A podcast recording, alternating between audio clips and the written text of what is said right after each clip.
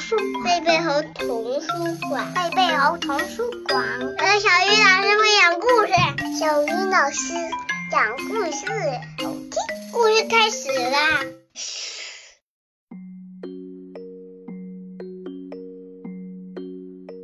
亲爱的小朋友们，大家晚上好，欢迎打开贝贝猴故事宝盒，我是你们的好朋友小鱼老师。今天我们要听到的绘本故事，题目叫做《妈妈的红沙发》。这本书由薇拉·威廉斯创作，柯倩华翻译，河北教育出版社出版。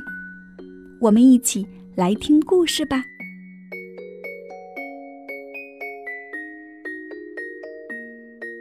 我的妈妈在蓝车餐馆工作，我常在放学后去找她。餐馆老板乔阿姨让我在那里打工。我会清洗装盐和装胡椒的小瓶子，也帮忙装西红柿酱。有一次，我还削完了所有用来煮汤的洋葱。乔阿姨总是说：“做得好，小丫头。”然后付我工钱。我会把一半的钱放进大瓶子里，装满这么大的瓶子要好久好久。妈妈每天下班回来，从皮包里拿出她赚的小费，我数过所有的硬币，再把它们通通放进大瓶子里。有时候妈妈回来有说有笑，有时候我还没数完钱，她已经累得睡着了。小费有时多，有时少。如果少，妈妈会担心。但无论如何，每个硬币都放进大瓶子里。我们在厨房里数钱，外婆就坐在一旁哼歌。她常从旧皮夹里拿出零钱，那些是她买西红柿、香蕉或其他东西讨价还价省下来的。这些钱。也放进了大瓶子里。等大瓶子装满了钱，我们要买一张沙发。是的，买一张漂亮、柔软、又大又舒服的沙发，还要套着布满玫瑰花图案的绒布套。我们希望有一张全世界最棒的沙发，因为我们的旧沙发被烧掉了。一场大火把我们的椅子、沙发，所有的东西全烧光了。回想起来，事情像是刚发生过一样。那天，妈妈带我去买新鞋，我买了凉鞋，妈妈买了高跟鞋。我们下了公交车，往家的方向走，一路欣赏路旁的郁金香。妈妈说她喜欢红色的花。我说我喜欢黄色的花。我们慢慢的散步回家。家门口停了两辆消防车，浓浓的烟和又高又红的火焰从屋顶冒出来，好多邻居围在旁边看。妈妈拉起我的手往前跑，大姨夫看到我们跑过来，妈妈和我同时大叫：“外婆呢？”大姨妈向我们挥手，高声喊道：“在这儿，她在这儿，她很安全，别担心，外婆没事。”我们找了好久才找到我们的猫，它也没事。可是房子里的东西全都烧光了，房子一片焦黑。我们先借住在大姨妈家里，然后搬进楼下的公寓。我们把墙壁漆成黄色，把地板擦得亮晶晶的。可是房子里空空荡荡的。搬新家那天，邻居们带来比萨、冰淇淋和好多东西。对面的邻居搬来一张桌子和三张椅子。隔壁的老先生给我们一张床，是他孩子小时候睡的。爷爷拿来一块美丽的地毯。小姨为我们做了一组红白条纹的窗帘，乔阿姨带来锅碗瓢盆和刀叉，表妹把他的玩具熊送给我。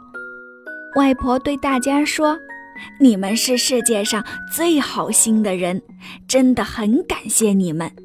幸好我们还年轻，可以从头开始。大家热烈鼓掌。过了一年，我们还是没有沙发，也没有大椅子。妈妈下班回来脚很酸，她说：“真希望有舒服一点的沙发让我休息。”外婆坐着边哼歌边削马铃薯，也只能坐在硬邦邦的椅子上。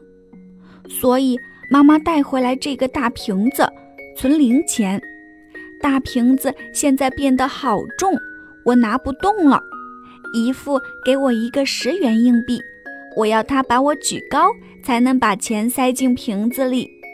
晚餐后，我和妈妈和外婆站在大瓶子前面。妈妈说。哇哦，真不敢相信，瓶子已经满了。我数了数钱，用妈妈给我的纸把钱包起来。妈妈休假那天，我们去银行将硬币换成纸钞，然后再搭公交车去买沙发。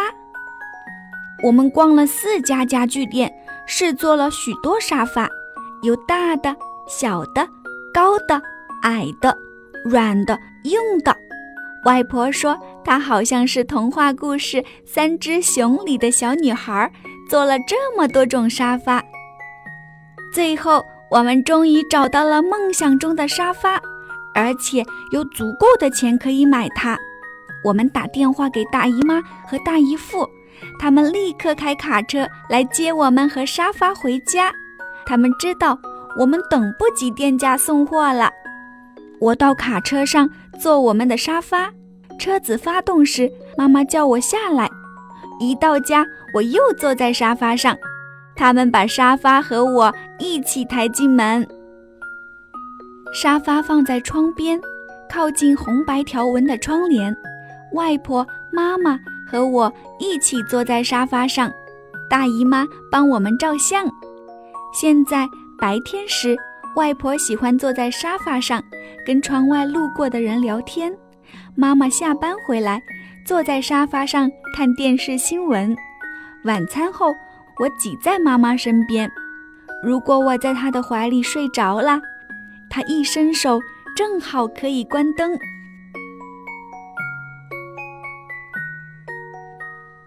小朋友们，妈妈的红沙发这个故事已经讲完了。故事里的小女孩很懂事，放学后在餐馆帮阿姨打工挣钱。在生活上，小女孩勤俭节约，不乱花钱。她这样做只有一个目的，就是用平时攒下来的钱帮家里买沙发。小女孩的家发生过一次火灾，在搬新家那天，邻居们都来帮忙。而外婆的话告诉我们，只要不放弃。对未来充满信心，一切都是可以从头开始的。所以在家人的努力下和邻居的帮助下，小女孩和家人又恢复了以前的幸福生活。宝贝儿们，小鱼老师也希望你们在遇到困难的时候，也会像小女孩那样不轻言放弃，努力去克服困难，总有一天会收获更多的快乐和幸福。今天的宝盒时间就到这里，明天见！想听更多好听的故事，请关注微信公众号“贝贝猴童书”。